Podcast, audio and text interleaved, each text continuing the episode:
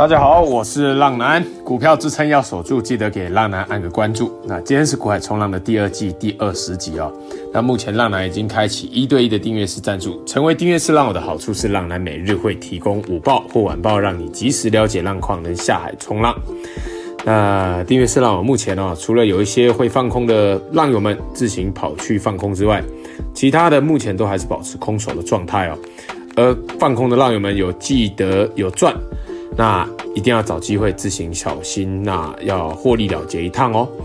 啊，可以等待再一次跌破的时候再度出手。那这个我们今天的午报有教。那短线上哦，可能要进入高低档的这个盘整、修正、整理区间，所以在这个大跌破的这个破底的机会哦，不是很大。那尤其是如果有用权证放空的买认售权证的浪友，那种有时间价值性的东西，那时间会慢慢流逝。也会导致价格不好哦，你要自己注意风险，要自己小心哦。好了，订阅是浪友的每个问题，浪人都一定会亲自回答。接下来的模式会更着重于教学研究，所讲述的个股也只有做筹码的揭露，不代表推荐买进和卖出哦。详情可以在节目资讯连接处找到订阅式赞助浪人的地方哦。好，我们开始今天的主题：市加权与柜加权。那今天是大盘市加权已经开始进入了一个低档的弱势盘整整理区间哦。那在这个前方十一月十啊十月十一号的空方缺口之下，还有前低支撑之上哦，这个中间做区间震荡。那在这之间哦的操作非常容易受伤哦，因为它容易一下大涨一下大跌。那就先不要再看五日或十日均线。等到突破才是重点，那看似它是往上突破或是往下掼破，那浪男认为在这里整理哦，等到美股下个礼拜三四五的科技股财报周，才会有一个正确的表态的结果，包括这个 Google、Facebook、呃 Apple 还有这些大型的科技股公司，下礼拜啊都要公布财报，到时候才会有一个比较更明确啊的趋势啊。不然都是会这样子，每天疯狗浪啊，盘势就是这样洗来洗去的，没有一个明显的趋势表态出现。那你看是公布完利多大涨，或是利空下跌，都必须要等到这个趋势的形成才可以。那各位在这个期间呢，就是看好究竟它是往上回补空方缺口，那亦或是往下跌破前低。也许哦还没公布之前就会先表态，那各位就可以先执行它的操作。那在这个期间，就是好好的观察一下，哪一些是我们有提到的个股筹码面有发生变化的，而看好整体的趋势。如果趋势是往下大跌，那投信又持续的卖超这些个股的话哦，就是你最好的机会哦，可以搭一趟南下的飞机，看是能飞到高雄还是飞到宿雾，反正啊，机票有人赞助啊。而如果是往上大涨反弹的话，这些个股也是最有机会在短线就持续强势的个股，因为哦，投信也有持有一堆哦，他们也想要趁着这个盘势好的时候，快点拉起来做账做绩效，知道吗？好，那以下为今日各族群有主力买超的表现，提到的个股都不建议买进与卖出，只是做教学举例。筹码没有买超的可以多多留意，筹码没有卖超弱势的，请记得找机会自行小心处理哦。那浪男建议的持股比例为，请所有浪友们目前还是保持空手的状态。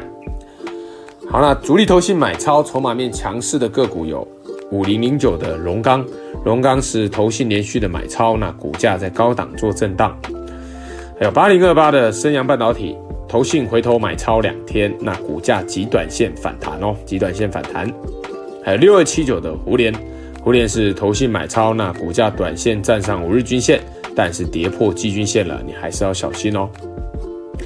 好，我们再来看一下主力投信卖超筹码面弱势的个股有一三一九的东阳，东阳是投信卖超，那股价跌破季均线要小心哦。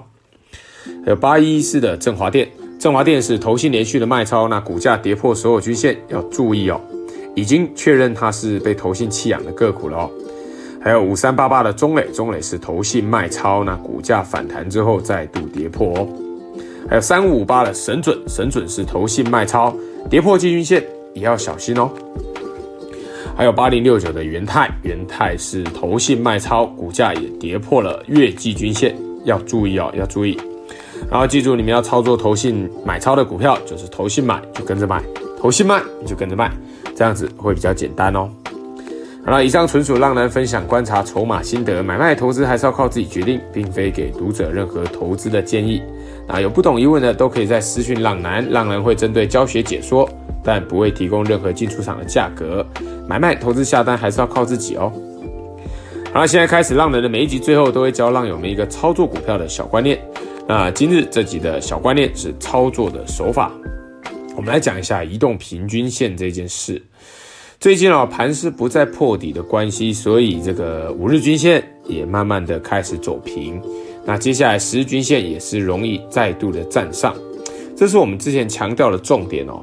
十日均线的站上，但是在这边浪男要教学大家一个重点：当盘势哦在主底，就是这个叫做呃筑底的这个足啊，这是打底的意思啊。筑底的时候哈、哦。是均线是很容易失效的哦，所以各位一定要好好的观察，仔细观察，回到均线真正的意义性。当这五日的价格都是横盘的状态，那五日均线就容易失去功用。所以哦，慢慢的十日均线也是如此。各位可以看到，我们前几天都在讲十月十一号的跳空缺口的时候，都是搭配十日均线来使用的哦。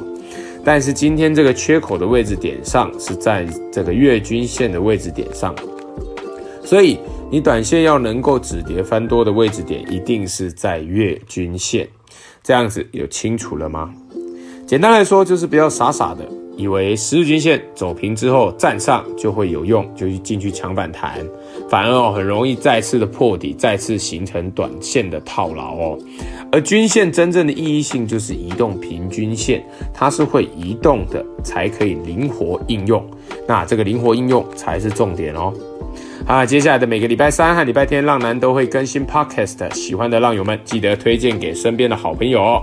好了，那今天这一集我们就介绍到这边。我是股海冲浪男，各位浪友们，我们下次空中再见，拜拜。